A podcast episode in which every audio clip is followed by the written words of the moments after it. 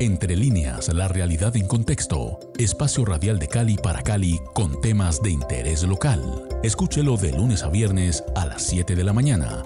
Entre líneas, presenta Juan Carlos Prado. La realidad en contexto.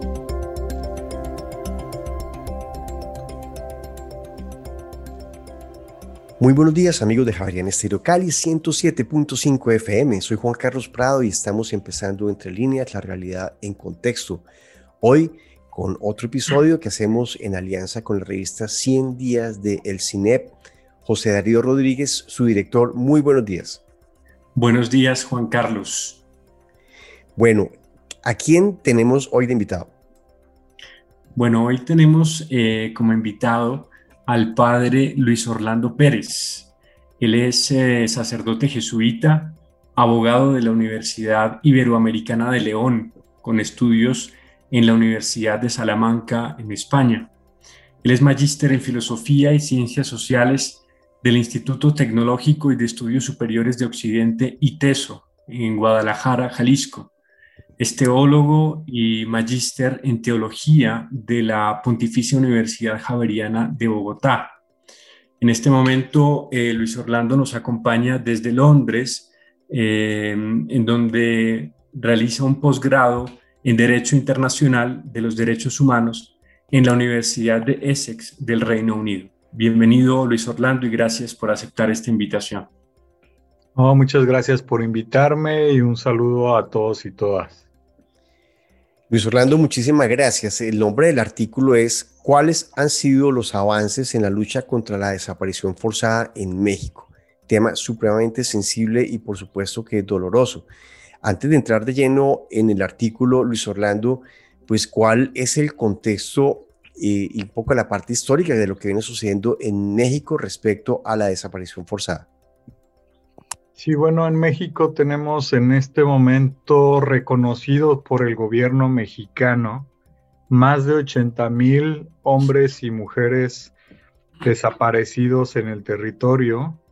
Esta situación eh, empezó sobre todo a partir de que el Estado mexicano militarizó el país en el año 2006 y el 90% de estas 80 mil personas que han sido desaparecidas se han dado en este periodo de la militarización del país, es decir, entre el 2006 hasta la actualidad. En México ya habíamos tenido problemas de desaparición eh, que habían realizado las Fuerzas Armadas y eh, sobre todo eso fue en los 70s y en los 80s. Eh, esta situación tan dolorosa no se ha esclarecido del todo en México. Hay una deuda pendiente del, Estado mexicano y desafortunadamente estamos en una segunda ola de desapariciones donde es mucho más alto el número de personas desaparecidas. En, el periodo anterior, en 70 y 80, se registran más de mil personas y ahorita estamos hablando de más de 80 mil. Luis Orlando, este periodo y esta denuncia tan, tan delicada, más de 80 mil personas desaparecidas, eh, aparentemente coincide pues como con ese advenimiento, esa fuerza que, que el narcotráfico ha tomado en México. ¿Hay alguna relación comprobada o cómo se relacionan estos dos fenómenos? Sí, eh, en México, eh, al igual que en Colombia, tenemos el problema del narcotráfico y cómo el narcotráfico ha ido ganando poco a poco terreno dentro de las estructuras del gobierno. El, el, gobierno mexicano, desde el presidente Felipe Calderón, decía que las personas que estaban desaparecidas era porque en algo andaban, ¿no? Estaba, justificaba eh, de alguna manera la desaparición, como diciendo, bueno, pues si están involucrados en temas de narcotráfico, entonces eh, no hay nada que hacer. Para, nosotros, defensores de la vida, de la verdad, de la libertad, nos parece esto muy grave. Hay, hay muchas personas que efectivamente seguramente estuvieron involucradas en este tipo de delitos, pero no por ello eh, ningún ser humano debe ser desaparecido por absolutamente nadie. Y es un problema eh, que no solo eh, daña a la persona que es desaparecida, sino a toda una familia y a toda una sociedad que se queda pues pasmada ante, ante una realidad que no sabe cómo enfrentar. Entonces el tema del narcotráfico se ha querido utilizar como, como una justificación a estas desapariciones, pero las organizaciones de derechos humanos en México han documentado cómo los militares, las policías municipales, federales, han estado involucradas en estas desapariciones forzadas. El caso más emblemático que tenemos en México de que está aprobada la participación de las Fuerzas Armadas junto con eh, miembros de, de, grupos organizados es el caso de los 43 estudiantes de la normal rural Isidro Burgos de Ayotzinapa que fueron desaparecidos en, en, un misma, en una misma noche. Luis Orlando, eh, pues llega eh, López eh, Obrador, Andrés Manuel López Obrador como presidente. ¿Cambia esa dinámica con este nuevo gobierno o esas denuncias siguen estando, digamos, con, apuntando hacia el gobierno mexicano?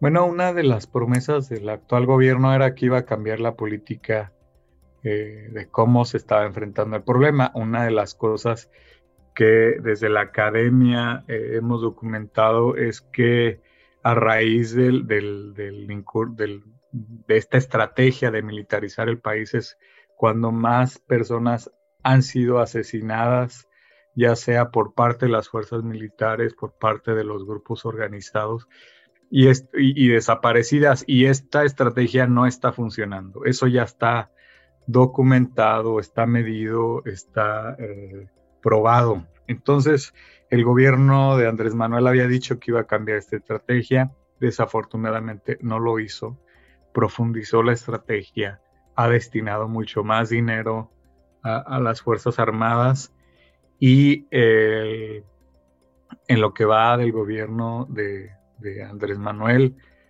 se han registrado decenas de miles de desaparecidos en nuevas regiones, como por ejemplo en el centro del país, eh, una problemática muy amplia. Y, informes recientes eh, hablan de, sobre todo, de que las desapariciones están en, los jóvenes eh, y en mujeres. las mujeres em, pueden, son las que están siendo desaparecidas. Desafortunadamente, cinco, cinco mujeres desaparecen diario en México entre ellos mujeres colombianas que, están en el territorio y que sus madres se han unido a los colectivos de familiares eh, en México y, bueno, de alguna manera eh, este problema pues aqueja a las dos naciones, tanto a México como a Colombia. Así es, así es. Y, ahí un poco la siguiente pregunta es eh, si se han detectado las causas, digamos, eh, eh, estructurales de estas, de, estas eh, desapariciones y ahora sí, ¿cuál, cuál, ¿cuáles han sido los avances? O sea, ¿qué se puede decir o qué ha hecho? Supongo yo, pregunto también si la sociedad civil u otro tipo de organizaciones distintas al gobierno para abordar esta sensibilísima situación. Bueno, en México tenemos la ley de, contra las desapariciones forzadas esta ley, eh, pues de alguna manera se fue gracias al impulso de los colectivos de madres, de mujeres, de familiares que buscan a sus desaparecidos, que han presionado al, al gobierno federal. También se creó el Sistema Nacional de Búsqueda, tenemos comisiones de búsqueda en casi todo el país.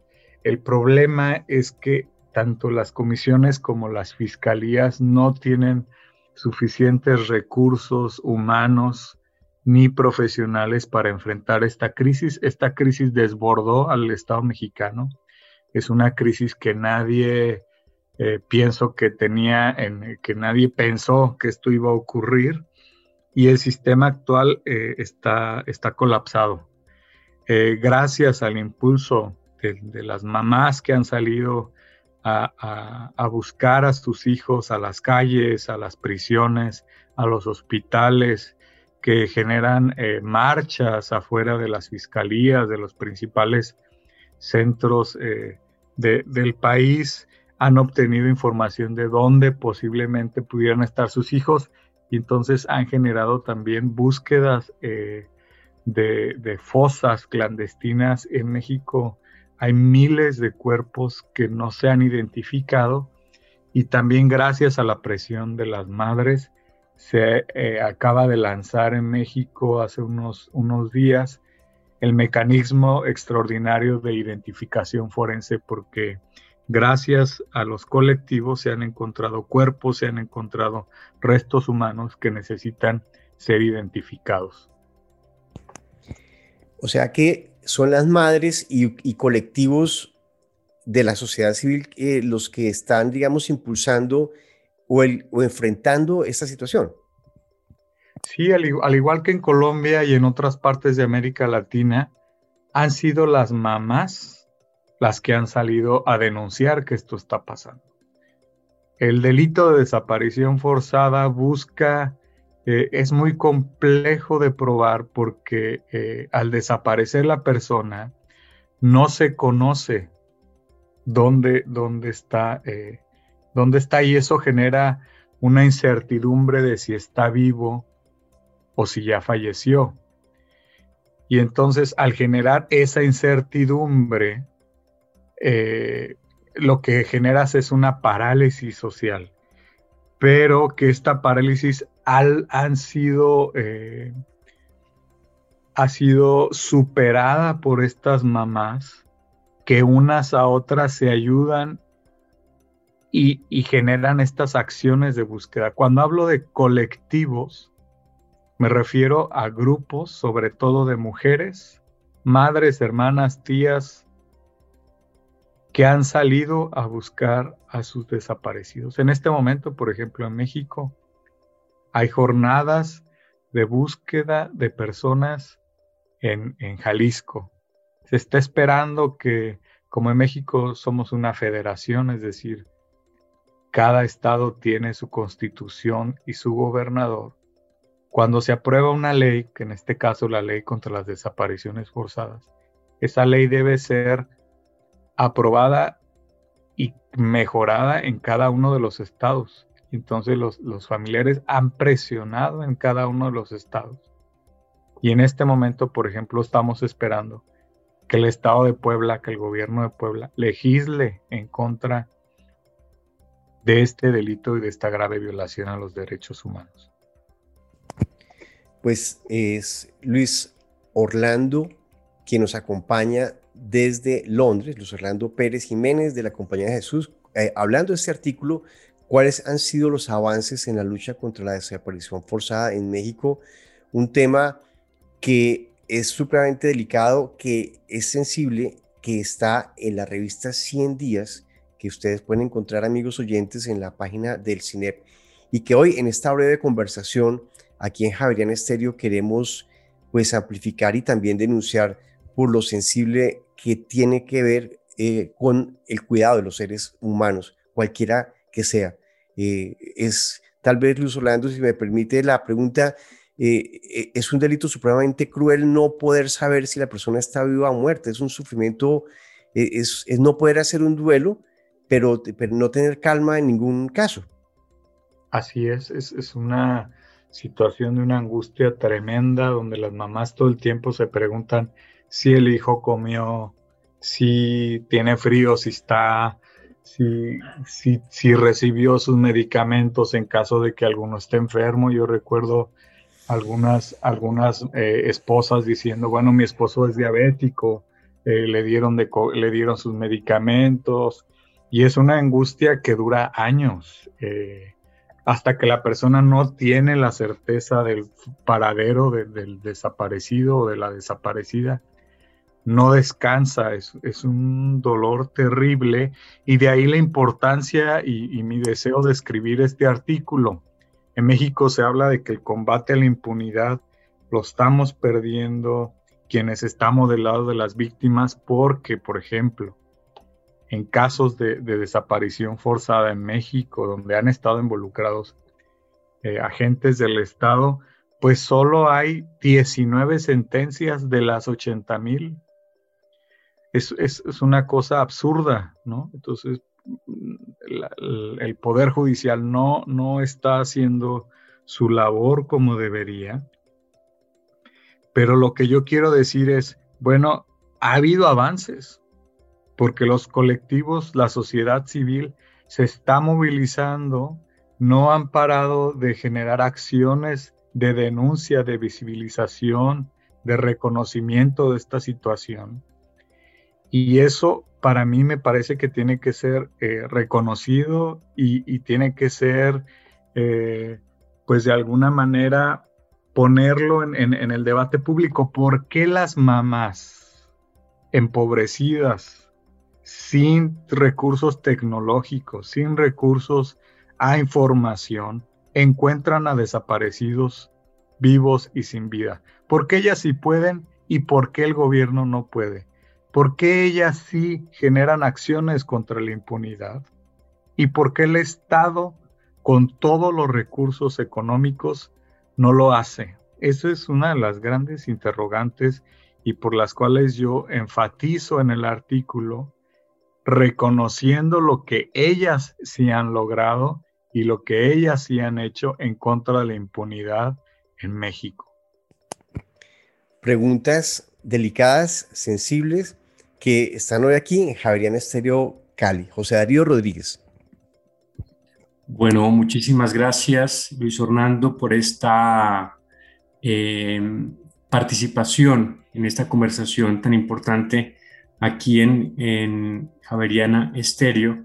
Eh, para la próxima semana, dentro de nuestro programa, tendremos como invitados a Mauricio García, el padre Mauricio García, eh, director del Servicio Jesuita a Refugiados, y a Silvia Leal, también eh, coordinadora del área de incidencia nacional del Servicio Jesuita a Refugiados en Colombia, que nos van a hablar eh, del Estatuto Temporal de Protección para Migrantes Venezolanos, un tema de mucha actualidad y que mm, hace parte de esta sección internacional en la cual nos estamos eh, adentrando y sobre la cual estamos profundizando en estos últimos programas. Esto es Javier Estéreo Cali 107.5 FM. Vamos con música aquí en nuestra estación radial.